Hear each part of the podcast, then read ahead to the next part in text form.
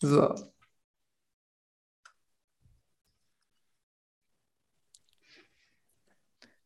Hallo und herzlich willkommen zu einer ganz wunderbaren Folge hier auf dem Lehrhelden Podcast. Eine ganz besondere Folge, denn es ist das letzte Interview des Jahres 2021. Und für dieses Interview haben wir uns einen ganz, ganz wunderbaren Gast mit einem noch wunderbareren Thema ausgesucht. Und ähm, ich gebe gleich dazu an Silvia ab, ein Gast, den viele von euch vielleicht schon kennen und schon mal bei uns auf dem Podcast gehört haben. Ähm, wie gesagt, Details dazu gleich mehr. Bevor wir ins Gespräch einsteigen, nochmal ein kurzer Hinweis an dich, an euch, liebe Zuhörerinnen. Ihr wisst, wir freuen uns immer sehr über eure Anregungen, Themenwünsche, Ideen für den Podcast des Jahres 2022, den Lehrhelden-Podcast. Lasst es uns wissen, was euch beschäftigt, euch interessiert, was wir hier sichtbar machen sollen, welche Menschen, welche Projekte, welche Themen rund um Lernen der Zukunft. Und dazu einfach eine Mail an info.lehrhelden.com. Wir freuen uns riesig darüber. Jetzt spitzt die Ohren, spitze die Ohren und ja, wir steigen ein in fünf Fragen an und dazu gebe ich ab an dich, Silvia. Auch von meiner Seite ein herzliches Willkommen erstmal an den Björn Leng-Venus und natürlich an alle Zuhörer und Zuhörerinnen. Lieber Herr Leng-Venus, ich habe nachgeguckt. Sie waren ja im Januar 2021 einer unserer Startgäste und Sie dürfen dieses Jahr auch beschließen. Das finde ich ganz großartig. Nicht jeder hat das Interview im Januar gehört. Deshalb freue ich mich, wenn Sie sich noch einmal kurz selber beschreiben. Wer sind Sie? Wo sind Sie Schulleiter? Was machen Sie so?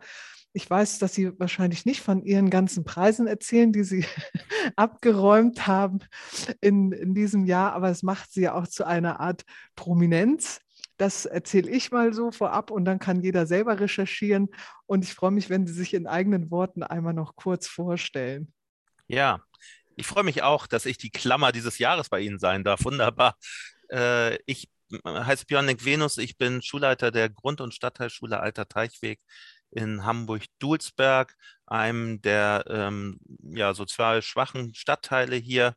Wir haben 1700 Schülerinnen und Schüler, ähm, Schwerpunkt der Inklusion, internationale Vorbereitungsschüler, über 80 Nationen, gleichzeitig Elite-Schule des Sports mit ganz tollen ähm, Weltklasse-Sportlern, die hier für die Olympischen Spiele trainieren zum Beispiel. Ähm, ja, ich, ich selber bin jetzt schon seit 14 ja, 15 Jahren Schulleiter. Ich bin mit 34 schon Schulleiter geworden, habe also schon ziemlich viel Erfahrung an zwei unterschiedlichen Schulen sammeln dürfen, genieße das jeden Tag und ähm, ja, und habe neben der Schulleiterei ähm, einfach insgesamt gern einen Blick auf die Pädagogik. Ich habe jetzt ein, ein Buch geschrieben über das Thema Glück, deshalb bin ich ja auch hier. Äh, aber eigentlich habe ich ähm, als Autor vor allen Dingen Schachbücher für Kinder geschrieben. Es gab eine Kinderserie Fritz und Fertig, die relativ erfolgreich seit 20 Jahren läuft, wo insgesamt eine halbe Million Kinder überall auf der Welt Schach erlernt haben. Und ich glaube daran, dass solche Dinge in Schule unbedingt stattfinden müssen. Ähm, wir haben zum Beispiel das Projekt Schach statt Mathe initiiert. Jetzt machen wir gerade Schach macht schlau in Bremen. Also es gibt immer viele Sachen rund um Schule, die man neu denken sollte und das mag ich sehr gerne. Und ähm, ich wünsche mir, dass ich das in Zukunft wieder kann. Diese Corona-Zeit hat einen ein bisschen davon abgehalten, kreativ zu denken, ähm, sondern vor allen Dingen in Schule den Alltag zu organisieren. Vielen Dank, Herr Lengvinus. Sie sind ja immer so eine Zaubertüte, was da alles an Ideen und ja, Interessen rauskommen, finde ich immer wieder hochspannend und sehr inspirierend. Sie haben es ja eben schon angesprochen. Wir sprechen heute über ein Thema, was Ihnen auch sehr am Herzen liegt, das Glück. Und Sie haben ja dazu ein Buch geschrieben mit dem Titel Glück, was es ist, wie man es findet und behält. Ein Anleitungsbuch für alle, die ihr Glück suchen. Wenn ich das richtig verstanden habe, ist das für Jugendliche und Kinder. Wie sind Sie denn überhaupt dazu gekommen? Beziehungsweise wie hat das Glück Sie denn ganz persönlich gefunden? Also erstmal äh, habe ich das Gefühl, insgesamt ein großes Glückskind zu sein in meinem Leben. Mir sind viele Sachen gelungen. Ich habe ähm, viele nahe Menschen, die immer noch um mich sind. Ich habe die große Liebe gefunden. Ich habe zwei wunderbare Kinder. Ich lebe ein fantastisches Leben und freue mich jeden Tag auf meinen Beruf. Und darüber bin ich erstmal sehr dankbar. Und ähm, mit meiner Frau zusammen sagen wir immer, wir sind ganz große ähm, Glückserwachsene, weil meine Frau mal, sie ist auch Lehrerin, in ihrer Klasse, in einer Grundschulklasse gesagt hat, sie ist ein großes Glückskind. Und die Kinder haben gesagt, du bist gar kein Kind mehr, du bist eigentlich eine Glückserwachsene. Und seitdem nutzen wir diesen Begriff und fühlen uns wirklich als Glückserwachsene. Und ähm, ja, Glück wird ja nicht von außen gemacht, sondern man nimmt das selber wahr und man muss das für sich interpretieren. Und als ich in der Universität während des Studiums gefragt wurde in einem Seminar, wenn wir Fächer erfinden könnten, wie würde das Fach heißen, das wir erfinden würden, war mir völlig klar, ich würde wahnsinnig gern das Fach Lebensart unterrichten, die, die Kunst zu leben, so im ganz klassischen Sinne, weil ich glaube, dass das nicht alle Menschen heutzutage mehr so richtig gut können.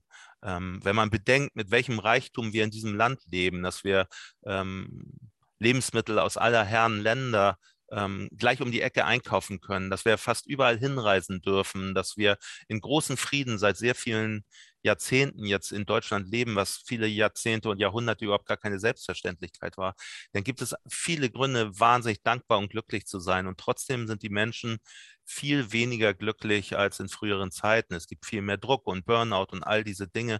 Und ich glaube, dass wir in Schule als die Bildungsinstitution, die alle Kinder in diesem Land erreicht, einfach unseren Beitrag dafür tun sollten, ähm, auf Glück hinzuweisen und ähm, nicht das Glück vielleicht beizubringen, sondern beizubringen, wie man das Glück wahrnehmen kann.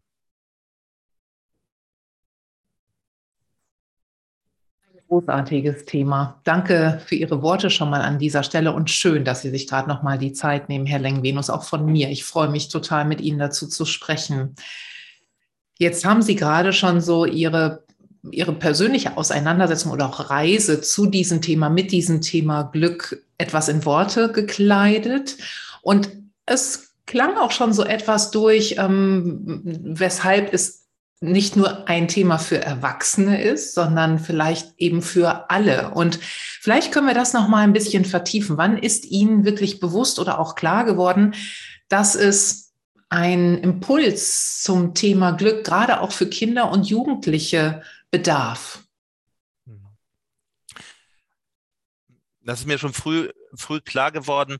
Ähm, wenn man, wie ich, in, in ähm, in Schulen arbeitet, wo Kinder erstmal sehr defizitorientiert sind, also wo sie wissen, sie sind vielleicht aussortiert worden und haben es nicht aufs. Gymnasium geschafft.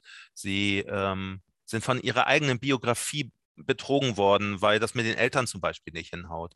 Sie leben in Armut. Es kommen da ganz viele Sachen zusammen und man kann darüber ziemlich unglücklich sein. Und trotzdem passiert im Leben richtig viel Gutes. Und es gibt immer den Moment, wo ein Lehrer sagt, ja, mit diesen Kindern kann ich eigentlich nicht weiterarbeiten. Wenn ich denen sage, sie müssen pünktlich kommen, dann sagen sie, warum eigentlich? Und ich finde, dass aber diese Frage eine totale Berechtigung hat. Warum soll ich denn eigentlich pünktlich kommen, wenn ich überhaupt gar keine Vision vom Leben hat und mir niemand diese Vision des Lebens gegeben hat? Ähm, und wenn das denn noch niemand tut, dann müssen Schulen das tun und zum Beispiel Theater spielen und dann den Applaus spüren lassen und die das Team erleben lassen oder Sport machen und den Pokal gemeinsam hochrecken und Naturerlebnisse schaffen und Klassenreisen und Reisen und Fahrten und Feiern und schöne Momente in Schulen machen.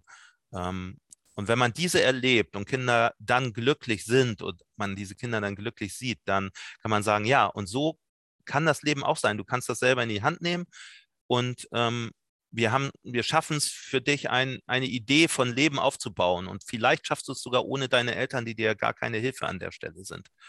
Ähm, und wenn wir das geschafft haben, dass Kinder an das Leben glauben und an das Glück im Leben und an gute Momente und an Visionen, dann kann man auch anfangen, alle anderen Dinge beizubringen. Vorher hat das ganze andere gar keinen Sinn. Wenn ich nicht an dieses Leben glaube, brauchen wir pädagogisch eigentlich gar nicht eingreifen. Dann brauchen wir gar keinen Mathematikunterricht machen, weil das ähm, warum sollte man das irgendwie erlernen?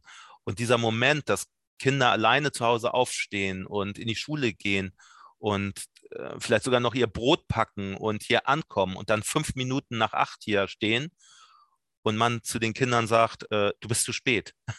Das ist so ein Moment, wo man sagt, ja, so, so funktioniert das nicht. Wir, wir müssen sehen, wie es Kindern geht und dass nicht alle glücklich sind und darum müssen wir uns in Schule kümmern. Und deshalb ist so ein Fach Lebensart so wunderbar und nicht nur für die Kinder, die wir hier haben, sondern eigentlich für alle Menschen, denn ähm, ja, Probleme mit, mit dem Glücksempfinden, das haben wir alle so ein bisschen. Als wir dieses Thema Lebensart angefangen haben, kamen ganz viele Journalisten und haben gefragt, ah, das ist ja verrückt, ähm, die Kinder haben alle noch nie draußen übernachtet unter freiem Himmel und die sind ganz lange nicht mehr in der Natur spazieren gegangen. Und dann habe ich die Journalisten gefragt, ähm, wann sie denn das letzte Mal zwei Stunden schweigend durch den Wald gegangen sind und die Natur genossen haben.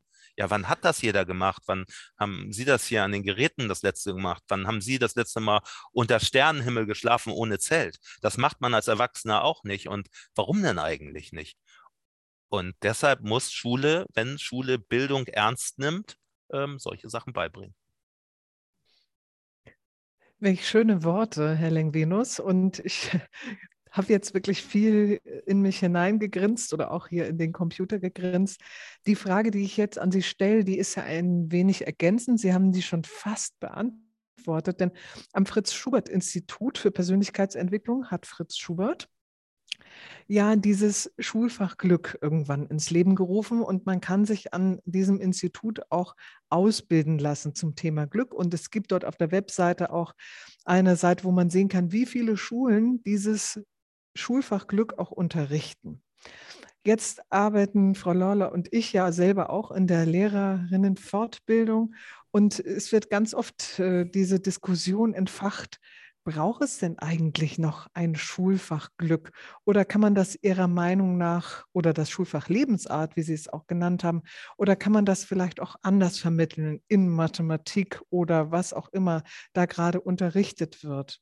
Wie, wie handhabt das denn Ihre Schule genau? Mhm. Ich glaube, es braucht kein eigenes Schulfach, sondern es braucht eine Haltung dazu. Also eigentlich ist es ein Lebensfach. Ähm, es ist aber sehr viel einfacher, wenn es im Stundenplan gesteckt ist, weil man sich genau das, was man in Schule sonst nicht hat, Zeit nimmt für dieses Thema. Wir haben zum Beispiel Dankbarkeitstagebücher.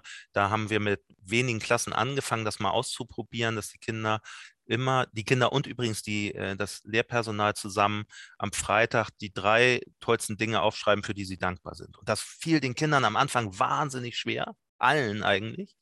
Und mit der Zeit wird man da immer besser drin. Man stellt dann fest, ah, diese Woche ist, äh, wollte ich Bus fahren und der Busfahrer ist wieder stehen geblieben und hat die Tür aufgemacht und ich konnte da rein.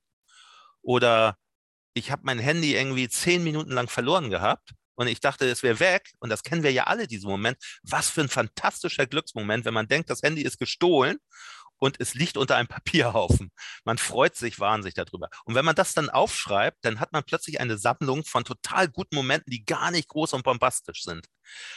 Und um sowas zu machen, braucht es Zeit. Und wenn die Schulfächer vollgestopft mit, mit anderen Dingen, dann fällt sowas immer hinten runter. Und ähm, ich glaube, dass man in diesem Schulfach eben ganz viele Strategien lernt, sein, sein Leben zu meistern. Wir haben zum Beispiel ähm, eine, eine Unterrichtseinheit, ähm, wo es um eine ähm, Slackline geht, die aufgespannt wird. Und man sagt den Kindern, ja, komm hier, lauf mal drüber. Und kein Kind schafft mehr als einen Meter. Und wenn man dazu Momo liest, das wundervolle Buch, ähm, und da hat Beppo den Straßenkehrer zitiert, der eine riesige Straße immer kehren muss und er immer wieder einen Meter streicht und guckt, das habe ich gut gemacht und ich gehe weiter und ich streiche den nächsten Meter. Und wir dann auf die Slackline gehen und sagen, okay, bis wohin willst du laufen? Bis da? Versuch's mal. Okay, ein Meter geschafft, du bist richtig gut. Mach mal zwei Meter. Wie viele Kinder schaffen plötzlich die ganze Slackline irgendwann zu laufen? Und so funktioniert doch auch das Leben. Wenn wir uns zu große Aufgaben vornehmen, dann schaffen wir das nicht. Wenn wir kleine machen, dann ist es sehr viel einfacher. Und dass dieses, dass dieses äh, Fach funktioniert, ähm, habe ich schon ganz früh gemerkt, als ich in meinem Schulleiterbüro saß und die Kinder ähm, einer sechsten Klasse klopfen bei mir an der Tür. Es war im Februar und die sagten, ähm, Herr Lengvenus, kommen Sie bitte mal raus, weil wir haben uns gerade alle so gut im Unterricht benommen und zur Belohnung dürfen wir uns jetzt alle auf den Schulhof stehen und die ersten Sonnenstrahlen des Jahres auf der Haut spüren. Und das war eine total chaotische Klasse und ich dachte, wollt ihr mich verarschen? Und ich bin mit denen rausgegangen und da standen sie in einer Reihe und standen mit den Gesichtern der Sonne zugewandt und haben das so unfassbar genossen. Und ich habe mich daneben gestellt und habe das auch getan. Und ich weiß gar nicht, wann ich als Schulleiter in diesem stressigen Alltag mal mir so bewusst Zeit dafür genommen habe, so einen kurzen Glücksmoment zu erleben. Und diese Momente sind es, die das Fach Lebensart dann unbedingt ausmachen. Ja, wir, wir lachen. Wir, Sie haben uns ein Lächeln aufs Gesicht gezaubert. Die Sonne scheint. Also ich, ich nehme die von oben wahr gerade. Es strahlt immer noch der Glücksmoment. Und es ist so schön, äh, was Sie so uns teilhaben lassen an Ihren Geschichten und Ihren Erfahrungen, wie sehr solche Momente, Glücksmomente auch verbinden können, äh, welchen tiefen Sinn sie stiften können und ja, dass es die kleinen Dinge sind, die uns wirklich tief erfüllen können und die auch oft nach halten können. Und im Übrigen haben wir solche Erfahrungen auch bei Erwachsenen schon gemacht. Ne? Silvia mit dem Thema, wofür bin ich dankbar? Und finden Sie mal drei oder fünf Aspekte. Und äh, das ist für manche ein wirkliches Gehirnjogging, auf solche neuen Gedanken zu kommen, unter diesem Aspekt das eigene Leben oder die eigene Woche, den eigenen Tag zu betrachten. Aber es ist das Gute, wie Sie schon sagten, wir können es trainieren, wir können es üben und es wird irgendwann immer leichter und es wird immer mehr eine innere Haltung mit mit der wir durchs Leben gehen. Ja, und Schule ist ja, muss man sagen, ein sehr defizitorientierter Laden. Also äh, wir geben Noten, wir sagen, was schlecht ist. Und wenn wir hier im Kollegium sagen, wir wollen für jeden Anruf, den wir bei Eltern machen, um uns zu beschweren über irgendwas oder irgendwas zu klären, gleichzeitig einen Anruf bei einem anderen Kind machen und einen Lobanruf zu tun, ähm, das hat sofort unterschiedliche Effekte. Nämlich den ersten, dass die Eltern sagen, ähm, ja, gut, Sie haben mein Kind gelobt, was wollen Sie wirklich? Und man sagt, nee, genau, ich habe sie nur angerufen, um ihnen mal zu sagen, dass ihr Kind richtig gut war heute in der Stunde. Oder dass es aufgestanden ist und ähm, gegen Ungerechtigkeit was gesagt hat. Oder irgendwie geteilt hat, obwohl es das nicht musste. Und das irritiert Eltern total, weil die äh, Schule eben auch als Defizitorganisation ähm, ansehen. Und das Zweite ist, dass die Kollegen und Kollegen nicht mehr ganz so viel Lust haben, ähm, Eltern anzurufen und ihnen zu sagen, dass was Schlimmes passiert ist, weil sie wissen, dass sie den anderen Anruf auch noch machen müssen. Ähm, von daher überlegen sie sich ganz genau, ob es eigentlich wirklich wichtig ist, die Eltern anzurufen. Und ich glaube, diese Defizitorientierung in Schule zu verändern, ist so, ist so wahnsinnig wichtig und gehört natürlich dann nicht in einem Schulfach, sondern in so eine allgemeine Haltung rein. Aber so ein Schulfach stärkt dann einfach das ganze System. Und wir mussten das durch die Schulkonferenz einmal bringen, äh, dass wir dieses Schulfach, ähm, ähm, wir haben ja Fächer, die wir frei gestalten dürfen in Hamburg ähm, als selbstverantwortete Schule. In der Kontingentstundentafel mussten wir in der Schulkonferenz das Fach einmal erklären. Und da sitzen ja Eltern und SchülerInnen und, und LehrerInnen. Und äh, die Schüler haben dann irgendwann gefragt, hm, wer unterrichtet dann das Fach eigentlich? Welche LehrerInnen dürfen das? Weil das Studium gibt es ja gar nicht, Lebensart. Und ich habe dann noch überlegt, ja, wen setzen wir denn da ein? Und dann sagte der Schulsprecher, ach so, nee, ist ja klar. Das können natürlich nur Lehrerinnen machen, die selber glücklich sind. So, und das fand ich so schön, die Vorstellung, dass dieses Fach eben nur von Kolleginnen unterrichtet wird, die selber glücklich sind. Ähm, schon deshalb ist es eigentlich eine fantastische Idee. Oh ja. Unglaublich. Vor allen Dingen finde ich das besonders schön, was Sie gerade nochmal als Idee reingegeben haben, dass wenn ich einen Anruf tätige, um mich da irgendwie zu beschweren über den Schüler, die Schülerin oder irgendwas anderes, gleichzeitig einen Lobanruf oder auch, hm, gefällt mir vielleicht besser noch, Anerkennungsanruf zu tätigen. Denn ich stelle ganz oft fest, auch in meinem persönlichen Leben, wenn ich mit Lehrkräften spreche und dann frage, was kann denn das Kind besonders gut, dass sie diese Frage manchmal gar nicht verstehen. Ja, die können mir nur sagen, was das Kind nicht kann aber die können mir gar nicht sagen, was das Kind ausmacht in der Klassengemeinschaft. Und ich ähm, habe tatsächlich selber erstmal eine Supervision zum Teil dafür gebraucht, um zu verstehen, dass das nicht böser Wille ist, dass mir diese Frage nicht beantwortet wird, sondern dass die Frage nicht verstanden wird und dass die Person nicht weiß, was sie antworten soll, weil sie ihren Fokus nicht darauf lenkt. Und das hat mich tatsächlich eine Zeit lang erschüttert in meinem Grundfesten. Und deshalb bin ich so dankbar, dass ich auch mit Lehrer und Lehrerinnen arbeiten darf. Denn das ist doch das Wichtige. Eigentlich weiß ja jeder, was er nicht gut kann. Und natürlich müssen wir darüber, oder wir müssen überhaupt nichts, aber natürlich dürfen wir darüber sprechen. Aber ich bin super dankbar, wenn mich jemand anruft und mir sagt, was mein Kind besonders toll kann, weil ich bin ja überhaupt nicht dabei den ganzen Tag. Mein Kind ist ja ein Großteil des Tages bei Ihnen oder irgendwelchen anderen Lehrkräften. Und was mir mein Kind zu Hause erzählt, wissen Sie selber, Sie haben ja auch Kinder, ist verschwindend gering. Die haben dann keinen Bock mehr. das ist richtig, ja. Erzählen.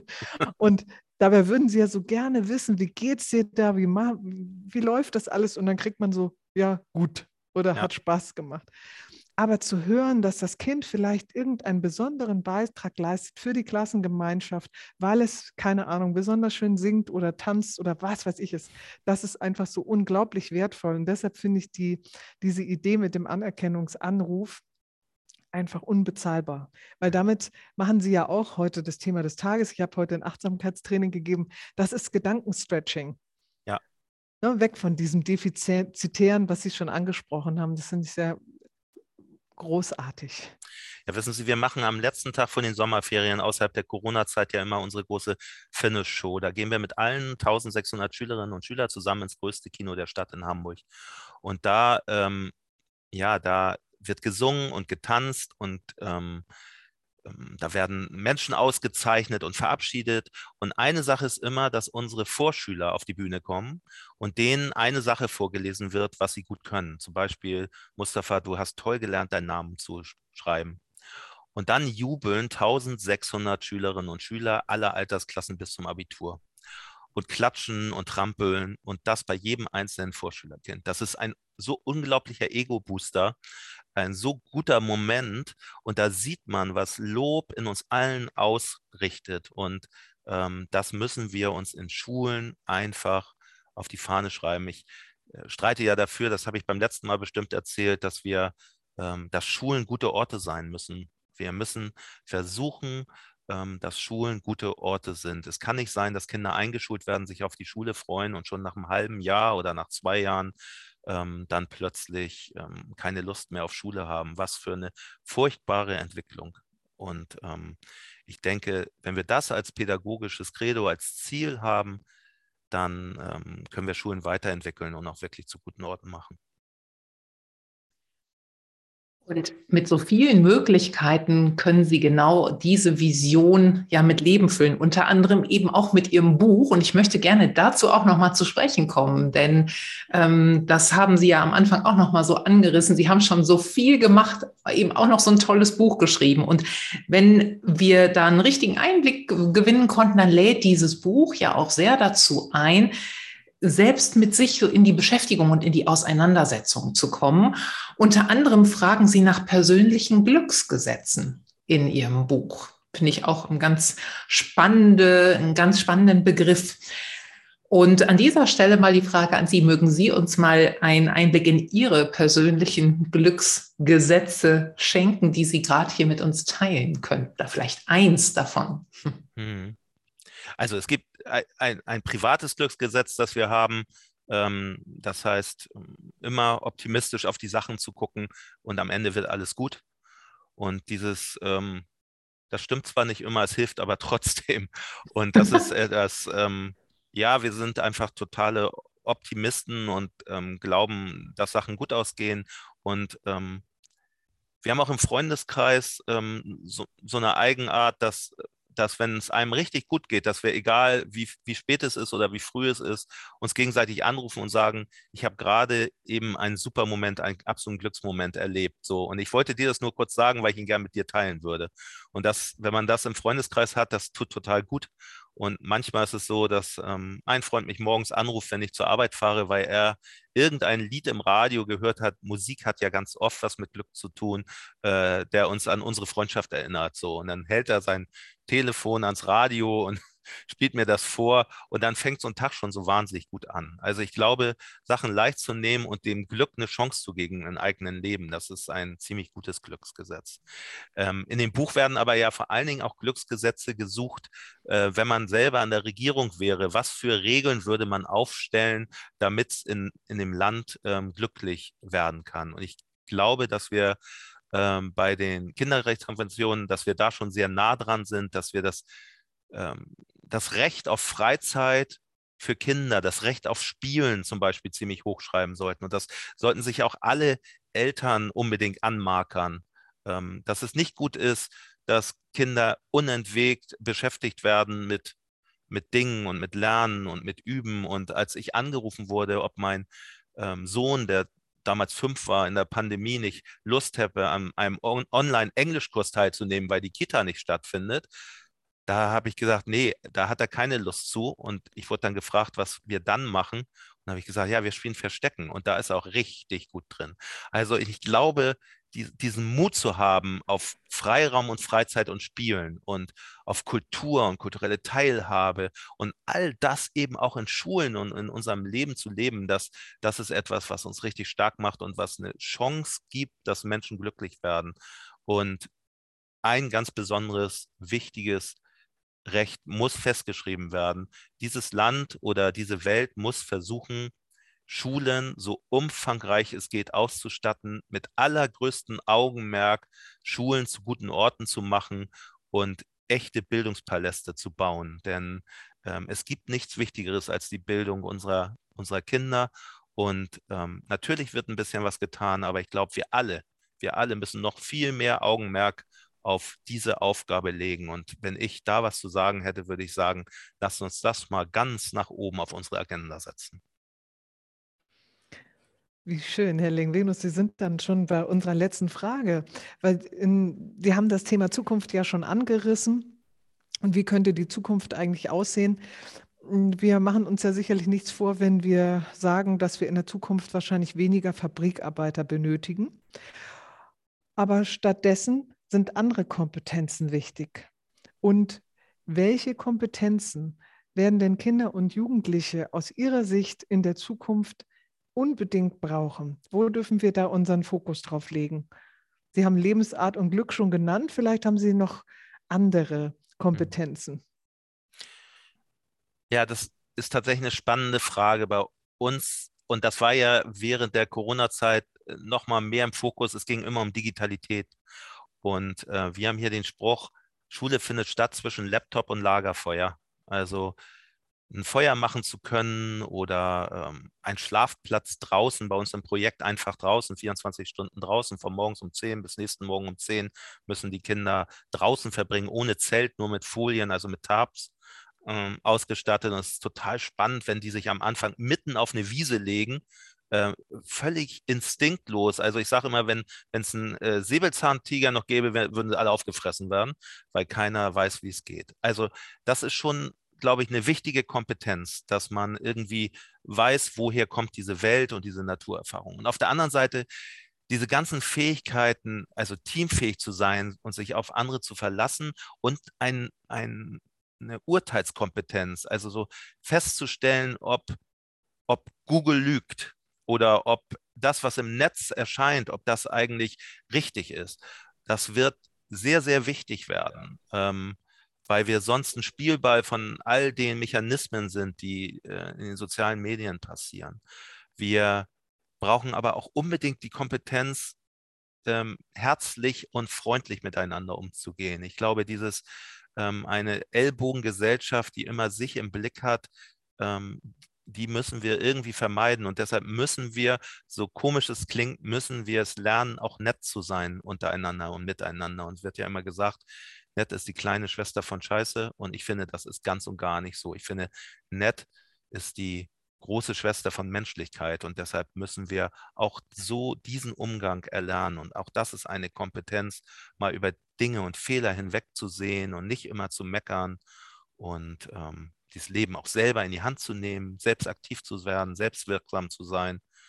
Ähm, ich glaube, das werden die wichtigen, ja, die wichtigen Kompetenzen sein, äh, die wir in unserem Leben brauchen, weil sonst brechen noch viel mehr Menschen unter diesem Druck, dem Zeitdruck, dem Stress zusammen. Und das muss nicht sein. Was für ein großartiges Schlusswort. Ja, gerne. Dem ist nichts hinzuzufügen. Das darf einfach wirken. Ich muss immer sagen, das größte Glück, das man wirklich hat, ist ein Glücksbuch rauszubringen. Und das erscheint am ersten Tag des Lockdowns. In den Buchläden überall 25 Exemplare in ganz Norddeutschland. Und keiner kann in diesen Buchladen gehen und es kaufen. Und dann, das wird äh, jetzt nachgeholt. und dann bleibt es sechs Wochen dort liegen und dann ähm, öffnen die Buchläden so langsam wieder, aber schicken dann die Exemplare schon alle zurück, weil es ja niemand gekauft hat. also, Verrückt. so ist das. Also, ich habe vor zweieinhalb Jahren ein Buch rausgebracht, das hieß Spiele für drinnen, ein Spielbuch und das erschien im Traumsommer damals, wo alle draußen waren. Von daher müsste ich an meinem Glückstiming noch ein bisschen arbeiten. So viel dazu, dass auch ein Glückserwachsener manchmal nicht die richtigen Entscheidungen trifft. Und Glück kommt manchmal auch mit Verspätung. Und wir werden ja das Buch jetzt nochmal verlinkt, weil Gott sei Dank oder anders. Glücklicherweise kann man es ja noch beziehen. Und äh, wir werden natürlich äh, hinterlegen in unseren Smart Notes hier zur Folge, wo und wie dieses wertvolle Werk ähm, noch zugänglich ist, wenn auch nicht als Buch in der Buchhandlung im Norden, dafür im Internet. Ist auch gut. Bestellen kann man es überall noch. Ja, Eben. vielen Dank. Wir danken Ihnen sehr für dieses wundervolle Gespräch, für die vielen tollen Bilder, die Sie gezeichnet haben, die Erfahrungsräume, Erlebensräume und damit mir zumindest heute auch noch mal einen Glücksmoment geschenkt haben. Vielen Dank, Herr Lengen-Venus. Sehr gerne, vielen Dank. Bis zum nächsten Mal. Bis zum nächsten Mal. Ja. Ein nächstes Mal kommt bestimmt.